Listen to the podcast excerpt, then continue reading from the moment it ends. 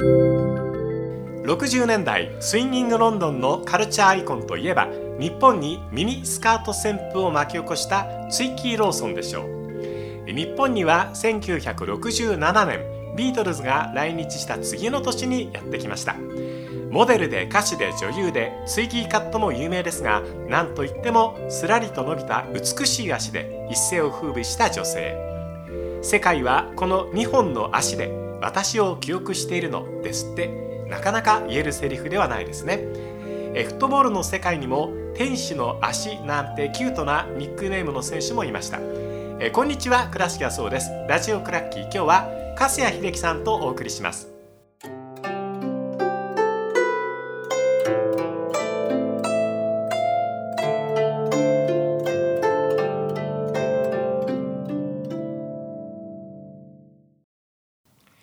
笠秀樹さんです。よろしくお願いいたします。はい、こちらこそよろしくお願いします。ツイッキーの時代はご存知ですよね。知ってます。はい、はい、わかります、わ、はい、かります。あの二、ね、つ上の姉がいますが、はい、あのあの人がいろいろとなんか雑誌とか買ってきて、それにも出てましたから、ええ、子供の頃には覚えてますけど、はい、ね、ええミニスカート旋風、ねはい、ミニスカートの日もツイッキーで決まったなんて話もありますけれどもね、今でもお元気で美しくて、そうなんですか。はい、素晴らしいですね。ええまあ、ロンドンのね、郊外ご出身の方でしたけれどもね、ええ、で今日はまあまだ健在なのか。そうなんです、はい美しい、天使の足、ね。昔マルセリのカリオカは天使の足とか言いましたけど、悪魔の足って言われる人もいましたよね。悪魔だなんとかリベリーノとかね、そうそうそうそうそう、えセルジオさんのライバルで。天使と悪魔とどっちがフットボールの世界では上に行くんですかね。悪魔じゃないですか、うん。今赤い赤の木は話しないけど。大丈夫ですよ。大丈夫ですか？今悪魔じゃないもん、はい。ああれですよね。うん。あでもなんか悪魔系の歌もねキャンディーズとかだと可愛い歌もあったりしてね、ええ吉田拓郎さんの。優しい悪魔？そうそうそうそう、ええ、いい曲ですよね。はい、はい、あの今回はえっとまあ軽くまあ、はい、えー、2月の展望、はいはい、えー、プレミアリーグ、うん、それからチャンピオンズリーグの話もちょっと伺いたいと思ってるんですけども、はいえー、えー、2月の足色という点で言いますと、はい、プレミアリーグどんな状況でしょうか？まああのまあ、シティが行くんだろうなっていう感じはしてますけれども、はい、あのー、まあなぜデブライネという冬の補強が来ましたからね。冬の補強なんだ。強烈ですよね、ね、確かにずっといなかったですもんね、彼が戻ってきたっていうのは大きいですし、えー、あとはあのこれからねまたハードスケジュールであエデルソンがどのぐらいでね、回復するか分かんないです。怪我しちゃったんですけど。ね、まあでも、まあ、セカンドキーパーもすごいのがいるので。あとはあのハーランがおそらく2月は戻ってくると思いますしあとカイロ・ウォーカー。この2人の、あのフィジカルお化け、うん、えー、いい意味でね、えーまあ、ずるいっすよ。確かに、いないんですよ他のチームに。この、ね、2人はいないんですフィジカルお化けは。えー、はい。えーなんかまただから彼らのそれでそんなに長くは壊れないタイプ怪我してもねタイプなので、うん、あとはもうペップのやり方で長いことやってきてますからその辺の戦略戦術浸透度。えー、それとあとフリーアン・アルバレスとかあの辺の若手の伸びとか踏まえるとやっぱシティがいくのかなっていう気はしてますけどね。はい、あのシティが今シーズン逃す可能性が高いのは差をつけられてしまった時っていうのがつまりシティがこううまくいってない時に他が逃げ馬みたいに何馬身も差をつけていたら分かんなくなって、でも差が1馬身ぐらいだったら結局来ちゃうよねっていう話を確か粕谷さんとしてたと思うんですけど。その点ではシティ有利な展開になってきている。ってきてると思いますよ。それで、えー、サラーがあのアフリカ選手権で怪我しましたよね、ね、ちょっと心配ですね、はい、ちょっと長引くんじゃないかなって話も出てますから、えー、かわいそう、はいえー、それに無理させない方がいいしどうやらハムストリングやったみたいなので、はい。えー、そうなると、まあ、彼の代わりなんてどの世界中にいないですけど、はい、まあ、あのルイス・ディアスとかヌニあのヌニエスとかジョタとかが代わりはやって彼らだったらある程度はまあ何とかしますけど、うん、まあサラほどの影響力っていうのは残念ながら及ぼせないじゃないですか、うん、まあ、戻ってくればあの遠藤君普通にポジション取ってやると思いますけども、はい、はい、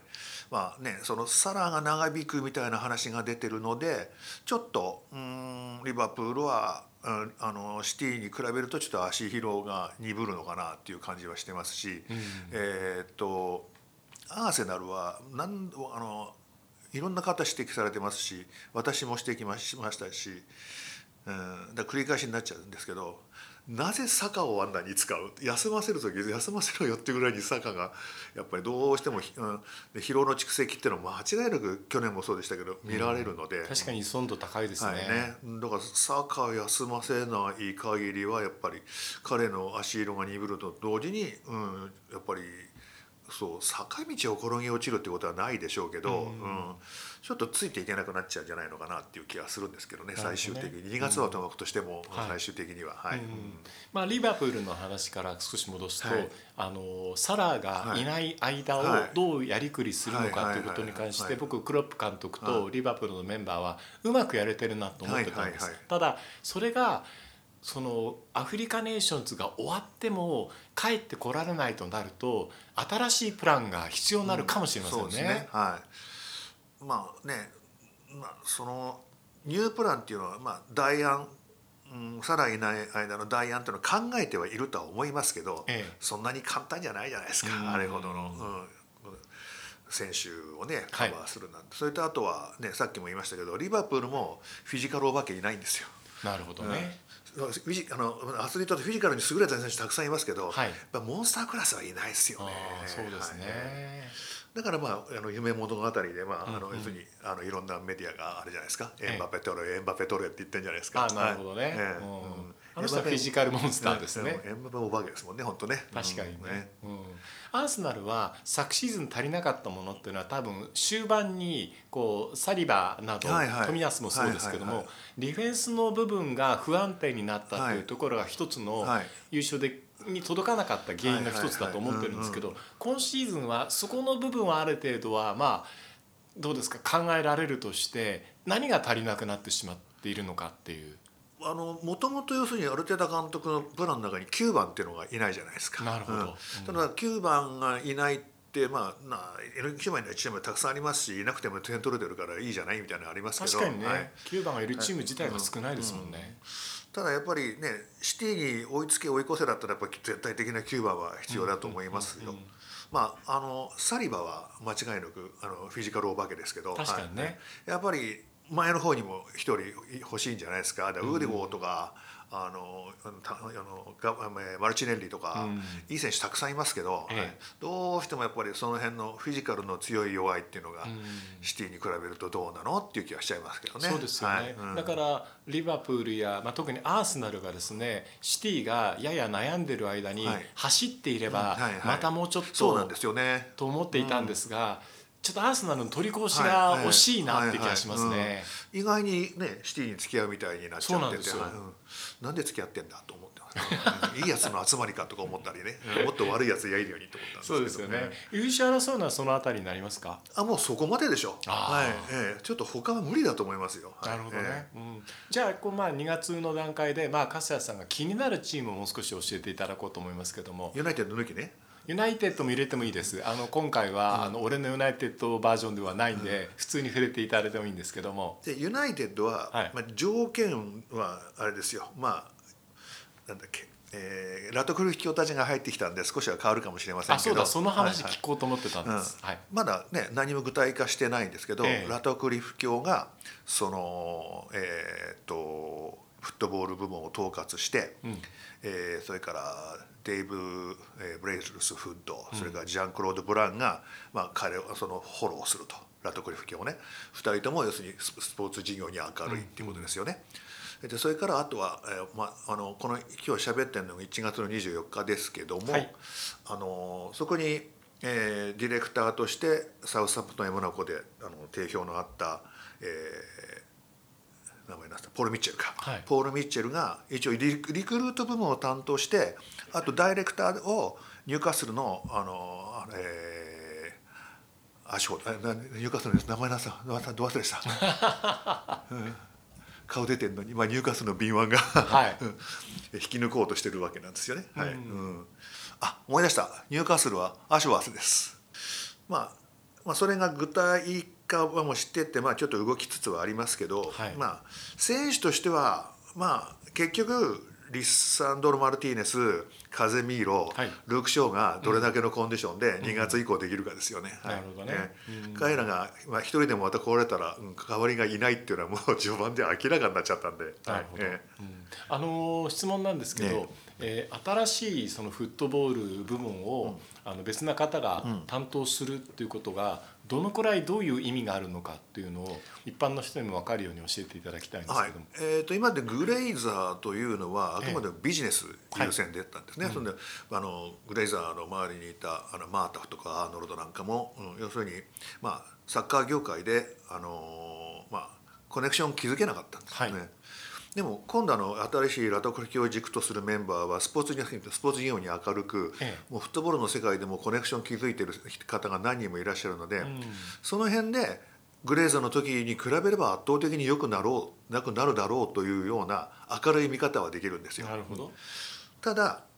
あのサーレックスが築いたものを10年かけてあのぶっ越したじゃないですか。だから果たして何年でねもう一回再構築できるのかなっていうのは、はい、はい、微妙なところというか難しいところもあるのかなっていうふうな感覚は持ってますけどね。あのサーレックス・ファーガソンのその素晴らしさっていうことをちょっと突っ込んで聞きたいんですけどもつまりあの信頼関係をいろんなチームと作れていたっていうところなのかそれともあの目があの優れていて目利きであったからこの選手を取ればいいとかここと仲良くすればいいっていう部分の財産なのかその辺はどうなんでしょう、まあ、両方あると思いますね、はい、それでなおかつサーレックスの周りのスタッフも有能な方たくさんいらっしゃいましたから、はい、それをあのデイビッド・モイーズとかいう方がですね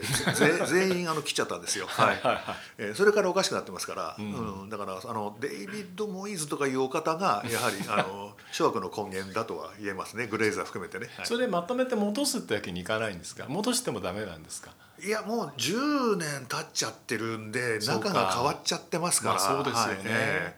それ難しいと思いますけどね、はい、生物学的に言うとね自分のその子孫を残したいと思うと、前のものを全部ダメにするっていうのはあって、デビッド・モイズという方はそういうことをなさったというそういうことをなさったというふうに言われてますし まあやっちゃいましたよね確かにね。本当ね、文化が壊れるのは一瞬だったりするのは見ていて切ないものでございますね。はい今季あとプレミアリーグの中で粕谷さん気になっているクラブチームというのはこの2月に向かう時点というのはどんな感じですか？気になっているのはやっぱり一番気になってるのはトッテナムホスパーやっぱり気になってて、ええ、あの誰出てきても同じフットボールをしますからすごいですよね。そこすごいと思う、うん、あのまあ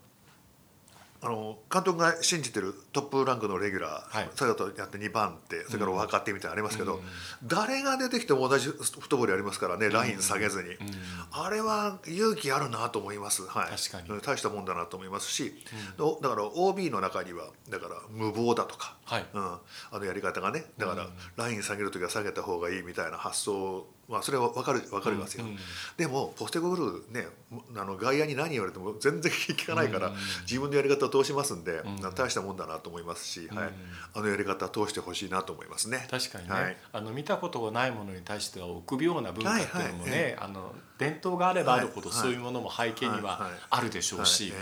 あとポステコグルー監督について思うのはやっぱ彼がすごいっていうのを分かってる人がいるのがすごいなって僕は思うんですよ。つまり F・ マリノス時とセルティックの時とトッテナムの時では環境も選手もまるで違う状況なんだけどこの監督だったらうまくいくっていうのが分かっている人がいるっていうのがすごいと思います。まあだからね両両サイドバックポロとかあとウドジェに言わせるとそのスペースがあったら必ずそこを埋めて上がれと下がってるなと。はいはいええとにかく上がれというようなところのその指導があって、うんうん、だから両方ともねこあの攻撃するの好きなディフェンダーですから、え彼らにとっても合ってるみたいですね。なるほどね、はい、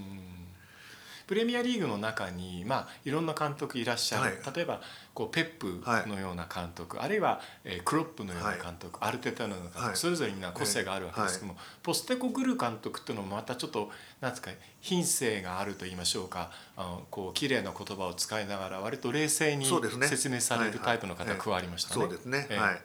あのまあ今倉石さんがお挙げになった4人の中で、まあ、ある程度実績がありますけど選手、はい、他の3人、まあ、あペップもあるってはあるけれども、うん、まあ、ポステコグルだったり、まあ、あのクロップさんだったりはそんなにないわけじゃないですか、うん、はい、それでもやっぱりああいうフットボールができる。それであの選手の心をつかめる。っていうのは、あのまあ、これからいろんなクラブが考えなきゃいけないことだと思いますし、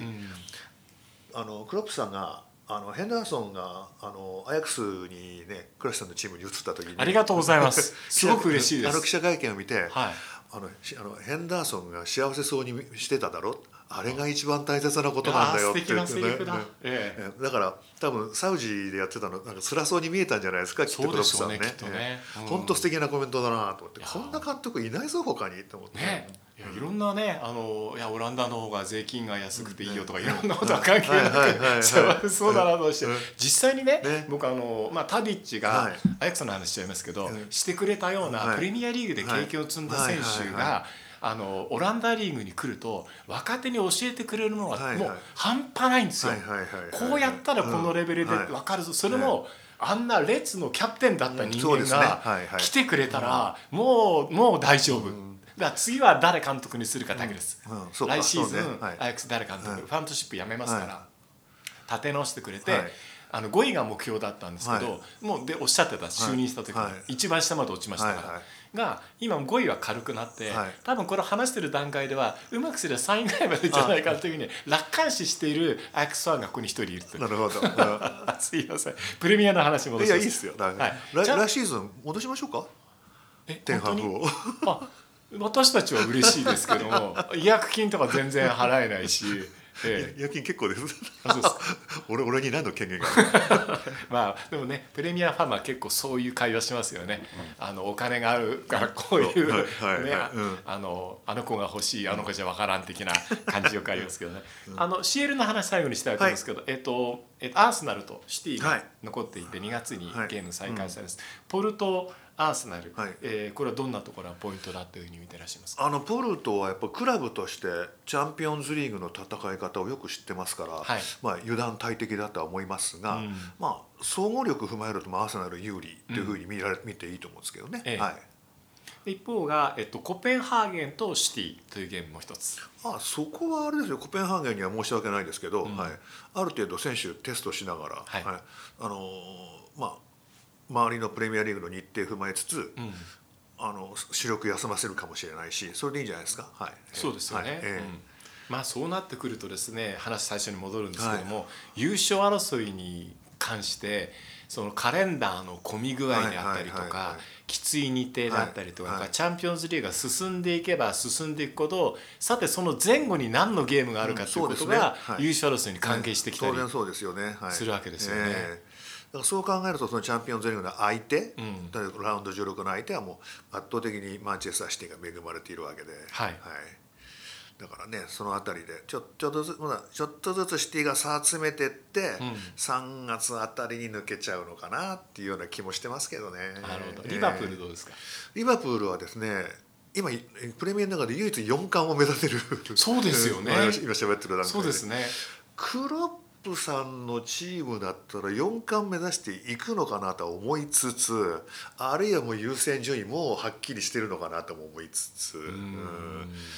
でもね4冠目指してほしいですけどね。ね。へへとへとになっちゃうとは思いますけど、はい、いやでも去年あんだけヘトヘトになって苦しんだとこからの回復がまた今年いきなり4冠狙うっていうのはさすが伝統あるチームは違うねっていう。違うなって感じがしますし、うん、あのー、ねそこに遠藤君が大貢献するっていうんだったら、ね、やっぱり4回いけると思っちゃう。日本人として嬉しい、うんぜひ四冠ね全部遠藤君ねトロフィー掲げてくれたらいいなと思いますけどね。本当そうですよね。ねはい、まあでもやっぱり実力の世界って言いましょうか実績重視っていうかそれが全てっていうかあんなに遠藤選手のことを悪く言っていたメディアもファンも手のひら返しで彼がいない試合が心配だとか何言っちゃってんだよっていう感じがしますけど。まあねうん、でも確かにこの前4-0で勝ったあのー、えーと、自分で担当したのに相手も忘れてるよ。えー、ボーンマス戦か、はいうん、ボーンマスがちょっとよくなかったのもありますけど、うん、やっぱり4-0で勝ったんですがやっぱり遠藤君の不在を感じますね。やっぱりね、そうですね、もうちょっと中盤で強度を上げ上がんないと思いましたもん。なるほどね。えー、はあ、りました。えー、今日は粕谷さんに、えー、軽くリーグの優勝争い2月の展望とチャンピオンズリーグプレミア勢について伺いました。どうもありがとうございました。ありがとうございました。